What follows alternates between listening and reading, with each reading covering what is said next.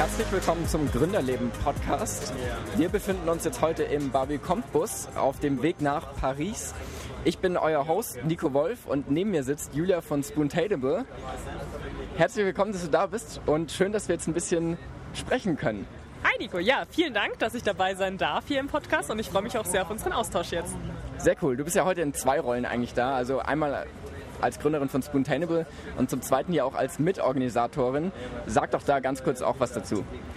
Gut, dann fangen wir mal mit dem organisatorischen Part an. Äh, ich bin Landessprecherin für Baden-Württemberg vom Startup-Verband Deutschland. Äh, wir setzen uns für die Bedürfnisse der Startups in Deutschland ein, sammeln die aus unserem Netzwerk und geben sie dann weiter, sodass man hier dann ähm, auch auf politischer Ebene einiges erreichen kann. Ähm, und aus diesem Grund organisieren wir diese Reise, die Barbie kommt Busfahrt. Und gleichzeitig bin ich auch noch Gründerin mit meiner ähm, Co-Gründerin der Amelie hier für das Startup Spoontainable. Das ist eigentlich der Grund, warum wir von Barbie kommt und von der ganzen Startup-Szene erfahren haben. Sehr cool. Spoontainable ist ähm, manchen bestimmten Begriff. Also ähm, es ist ja nicht so unbekannt in Deutschland. Ähm, von dem her, sag doch trotzdem vielleicht nochmal ganz kurz für diejenigen, die nicht wissen, was es ist, was macht Spoontainable? Spoontainable ist letztendlich die Kombination aus Spoon und Sustainable. Das heißt, wir haben angefangen, nachhaltige Löffel zu entwickeln. Ähm, das Ganze machen wir auf Basis von Reststoffen aus der Schokoladenproduktion und versuchen so eine nachhaltige Kreislaufwirtschaft zu generieren und für die Gastronomie eine nachhaltige Plastikalternative anzubieten. Wie lange gibt es das Unternehmen schon?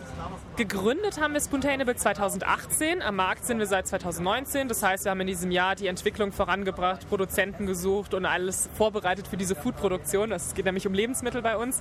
Ähm, ja, und sind also seit knapp drei Jahren jetzt am Markt. Okay, und ein wichtiger Grund war ja für euch, dass ihr gesagt habt, so kann es nicht ewig weitergehen, ähm, dass überall Plastiklöffel verwendet werden und die einfach weggeschmissen werden. Und dann wolltet ihr was verändern. Was wolltet ihr denn verändern? Ganz konkret wollten wir verändern, dass ähm, Endkonsumenten, die Eis essen, die aber auch ganz normale andere Desserts essen, keine Plastikprodukte mehr mitverwenden, also sprich Löffel oder Plastikbesteck.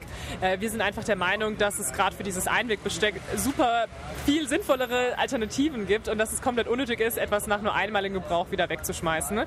Und deswegen haben wir uns ähm, ja, zur Vision und auch zum Ziel gesetzt, hier etwas ähm, anderes anzubieten, ähm, was aber natürlich trotzdem auch nachhaltig ist. Also jetzt nur einen essbaren Keks darzustellen, wäre auch nicht wieder so sinnvoll gewesen, weil man dann wieder Food Waste hätte. Ähm, wir wollten also wirklich eine, ganz, äh, ja, eine ganzheitliche, nachhaltige Lösung anbieten. Okay, und ist es wirklich so, ich esse ein Eis und kann danach einfach den Löffel mitessen, oder? Ganz genau, es ist so simpel, wie du es gesagt hast. Du hast dein Eis, du hast unseren Spoonie im Idealfall, den essbaren Löffel, isst also dein Eis, dann die Waffel und dann, äh, nee, andersrum, den Eis, die Waffel und dann nochmal den Spoonie. Und äh, genau, hast dann sozusagen gar keinen Müll mehr, Zero Waste und ähm, ja, ein super nachhaltiges Eiserlebnis. Merkt ihr denn, dass Nachhaltigkeit für eure Kunden auch wichtig ist? Beziehungsweise, wer sind eure Kunden?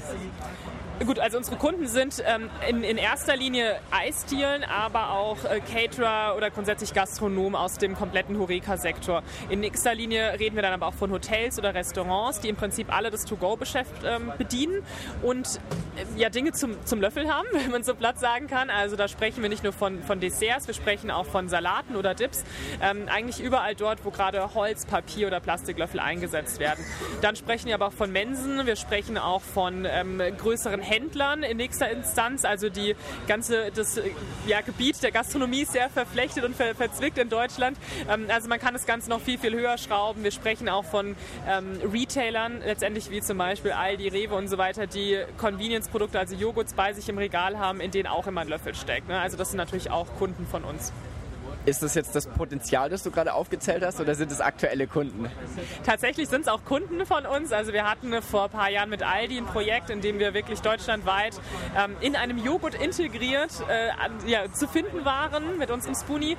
Ähm, das war ein super, eine super tolle Erfahrung für uns auch und hat uns auch sehr viel weitergebracht und gezeigt, dass hier noch mehr Potenzial ist. Wir haben bisher auch zahlreiche weitere Integrationsprojekte, viele auch international, sodass man hier in Deutschland leider gar nicht so viel davon mitbekommt. Jetzt zurück zu der ursprünglichen Frage. Wie kommt das Nachhaltigkeitsthema auch bei euren Kunden an?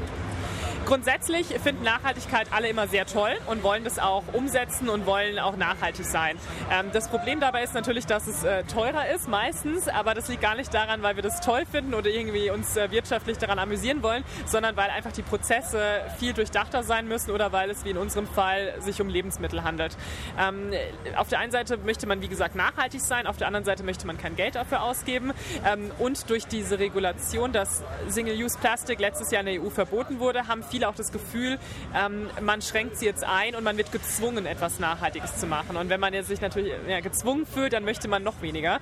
Ähm, und das bringt uns immer so ein bisschen an unsere Grenzen. Bei manchen Kunden, einige sind super offen und feiern das und dann ist vielleicht nur der Preis noch das Problem. Aber auch hier findet man eigentlich eine Lösung ähm, oder kann mit Pilotprojekten starten ähm, oder das Ganze irgendwie anders vermarkten. Würdest du also sagen, dass die Produkte mit einer weiteren Skalierung noch günstiger werden von euch? Absolut. Ich bin der Meinung, dass ähm, wenn wir im Millionenbereich produzieren würden und auch die Nachfrage hier noch, noch viel, viel stärker steigt, weil alle auf unsere Produkte zugreifen würden, ganz klar könnten wir mit, mit Plastikpreisen oder auch Holzpreisen konkurrieren. Ähm, aktuell sind unsere Summen natürlich im Vergleich zu der weltweiten Plastikproduktion äh, natürlich viel, viel geringer, sodass wir hier einfach nicht auf ähm, günstige Beträge kommen. Letztendlich aber trotzdem ähm, einen vergleichbaren Preis haben. Also wenn man sich den Plastikpreis äh, anschaut von einem Löffel, der ist vielleicht bei einem Cent Cent. Unser Löffelpreis liegt äh, zwischen 4 und 7 Cent. Wenn wir jetzt nur vom Vierfachen reden, finde ich das eigentlich schon vertretbar, ganz besonders wenn es um die Gastro-Szene geht. Ja, und hast du auch das Gefühl, dass eure Kunden, also in dem Fall dann viele Händler und Gastronomen auch, dass sie einen Druck verspüren und wirklich auf Nachhaltigkeit setzen müssen?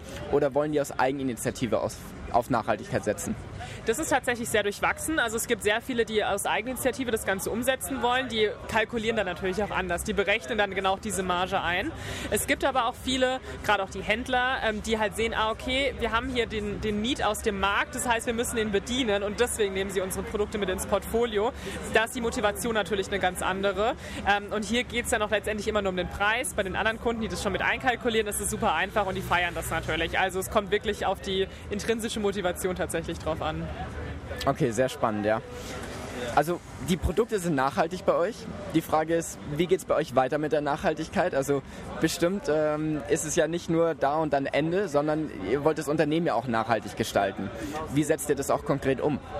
Wir versuchen unser komplettes Unternehmen äh, ja auf Nachhaltigkeit zu trimmen. Also das heißt, wir fangen nicht nur bei den Produkten an und hören dann auch da auf letztendlich, sondern wir fangen wirklich bei den Rohstoffen an und hören irgendwie beim Team, nicht mal beim Team, eigentlich hören wir nie auf. ähm, die Rohstoffe sind so das eine, was nachhaltig ist. Ähm, die Produkte dann das nächste, aber versuchen auch die Verpackung nachhaltig zu gestalten. Wir versuchen, dass auch im Team Nachhaltigkeit gewertschätzt wird. Das heißt, ähm, Geschäftsreisen werden mit der Bahn durchgeführt. Wir fliegen jetzt nicht von Stuttgart nach Hamburg beispielsweise. Ja, da wird die Bahn genommen. Ähm, wir versuchen, dass unsere Produkte in Bike-Verpackungen verpackt werden, sodass wir nicht Einzelverpackungen haben. Solche Dinge. Marketingmaterialien werden auf recyceltem Papier gedruckt. Also man, es gibt so, so viele Kleinigkeiten, auf die man achten kann, ähm, die wir immer wieder durchdenken und so versuchen, einfach immer ein Stückchen besser zu werden. Merkst du, dass da auch von euren Mitarbeitern die Eigeninitiative kommt oder ist das immer nur aus der Führungsebene sozusagen, dass auf Nachhaltigkeit geachtet wird? Also als wir gegründet haben, kam es natürlich nur von uns, logisch, aber mit jedem Mitarbeiter kommen viel, viel neuere Aspekte und auch sehr gute Aspekte mit rein. Also unsere Mitarbeiter machen uns beispielsweise auch darauf aufmerksam, wenn sie das Gefühl haben, hey, das ist gerade nicht so optimal, das ist doch nicht nachhaltig, lasst das doch mal angehen. Aus Prozessen, die wir vielleicht gar nicht mehr sehen, weil wir operativ natürlich immer ja, weiter rausgehen. Ne? Klar, mit, man wächst natürlich auch als Team und mit den Aufgaben und dementsprechend kriegen die Mitarbeiter viel neuere Ideen auch manchmal mit. Ähm, alles wird gewertschätzt, alles wird sich angehört und geprüft und wir versuchen das meiste auch davon davon umzusetzen. Sehr cool, ja. Das schätzt das Team bestimmt auch, wenn die Ideen von denen natürlich dann auch wieder umgesetzt werden. Ich hoffe es, ja, auf jeden Fall. Ganz kurz zum Team noch. Ähm, ihr seid ja am Skalieren gerade. Wo steht ihr da und was ist euer Ziel auch bis Ende diesen Jahres oder Ende nächsten Jahres? Aktuell sind wir zwölf Leute am Standort Heidelberg. Ähm, wir haben jetzt in den letzten äh, zwei, drei Jahren äh, sind wir extrem gewachsen und haben nochmal schön aufgebaut. Ende des Jahres sind wir hoffentlich immer noch zwölf Leute, vielleicht ein, zwei Leute noch mal mehr. Wir werden jetzt, glaube ich, dieses Jahr nicht noch mal krass viele Leute einstellen. Aktuell ist bei uns die Schwierigkeit, diese Wachstumsphase gut zu überstehen, Prozesse zu etablieren ähm, und auch nachhaltig zu wachsen. Haben wir wieder das Thema Nachhaltigkeit. Ähm, es bringt ja nichts, wenn man eine Fluktuation hat und wenn dann mit dem, im, im Wachstum mit den Mitarbeitern dann irgendwas wieder schief läuft und niemand mehr genau weiß, in welche Richtung es geht. Ähm, das heißt aktuell Level halten ne, und konstant wachsen und dann wahrscheinlich im nächsten Jahr nochmal Nachschub holen. Seid ihr denn generell ein junges Team? Tatsächlich ja. Ich glaube, wir sind äh, im Durchschnitt Ende 20. also sehr, sehr jung, ja. Wie setzt ihr dann auch dieses junge ähm, Team oder, oder Nachhaltigkeit, wie kommuniziert ihr das im Marketing? Also sicherlich eben Social Media ist ein Vorteil, ähm, dass die Leute da einfach sozusagen von Natur aus affin sind, aber auch Nachhaltigkeit, wie kommuniziert man das? Ähm, Nachhaltigkeit ist, glaube ich, hauptsächlich durch Authentizität äh, geprägt. Ja? Also du musst halt authentisch sein, du musst zeigen, ähm, dass du das ernst meinst. Man muss nicht perfekt sein, das glaube ich gar nicht, aber man muss seine Fehler auch eingestehen. Also das heißt, äh, wir haben beispielsweise einen Impact Report gelauncht äh, letztes Jahr. Das heißt, wir haben komplett das Unternehmen auf den Kopf gestellt und einmal die Zahlen gezeigt, ne? wie viel CO2 und wie viel besser ist ein ähm, Plastiklöffel im Vergleich zu unserem Löffel ähm, und haben wirklich alles ganz transparent dargestellt, haben aber auch gezeigt, hey, das ist unser Problem, beispielsweise Regionalität wir könnten die Rohstoffe noch viel, viel regionaler sourcen. Ähm, beispielsweise die Verpackung vielleicht oder der, der Export in, ins Ausland kann auch noch viel nachhaltiger werden. Ähm, aber wir stehen dazu, weil wir sagen, okay, man kann nicht perfekt sein, man kann nicht alles immer super gut machen, aber wir arbeiten zumindest dran. Das ist, glaube ich, so ein Punkt. Und ähm, zu der Frage, wie man das, das Junge so darstellt, ich glaube im, im Design, aber auch im Wording, aber ich glaube auch, dass wir trotzdem ähm, uns an die Zielgruppe orientieren müssen. Also beispielsweise bei LinkedIn adressieren wir ja ähm, eine viel, viel breitere Gruppe als jetzt jetzt bei Instagram oder TikTok und wahrscheinlich auch eine ähm, ja, erwachsenere Gruppe, wenn man das so sagen kann. Und da sind die Inhalte natürlich auch dementsprechend angepasst, ähm, als jetzt beispielsweise bei TikTok, wo wir wirklich ja, nur mit Trends gehen. Könnte man also sagen, dass ihr auf Instagram und TikTok eher die Endkunden ansprecht und auf LinkedIn zum Beispiel dann eher die, also eure direkten Kunden eigentlich und nicht die Endkunden? Ganz genau. Also bei TikTok und Instagram versuchen wir wirklich den Trend der Nachhaltigkeit auf die Endkonsumenten anzupassen und bei denen irgendwie präsent zu gestalten durch aktuelle Trends letztendlich. Ähm, bei LinkedIn geht es wirklich darum, das Unternehmen zu präsentieren, hier Milestones darzustellen, aber auch natürlich Kunden oder potenziellen Partnern zu zeigen, was wir eigentlich oder wer wir eigentlich sind als Unternehmen. Sehr cool. Vielen Dank für das Interview und für deine Antworten. Was erhoffst du dir jetzt am Ende noch so ein bisschen von der restlichen Reise? Ich hoffe, dass wir alle super gut netzwerken, voneinander lernen, Synergien schaffen und aus den Herausforderungen, die, glaube ich, auch gerade jedes eigene Startup hat, lernen können, voneinander lernen können und dass wir einfach eine super gute Zeit haben jetzt nach dieser anstrengenden Corona-Phase. super gute Zeit, klingt gut, da freue ich mich auch drauf.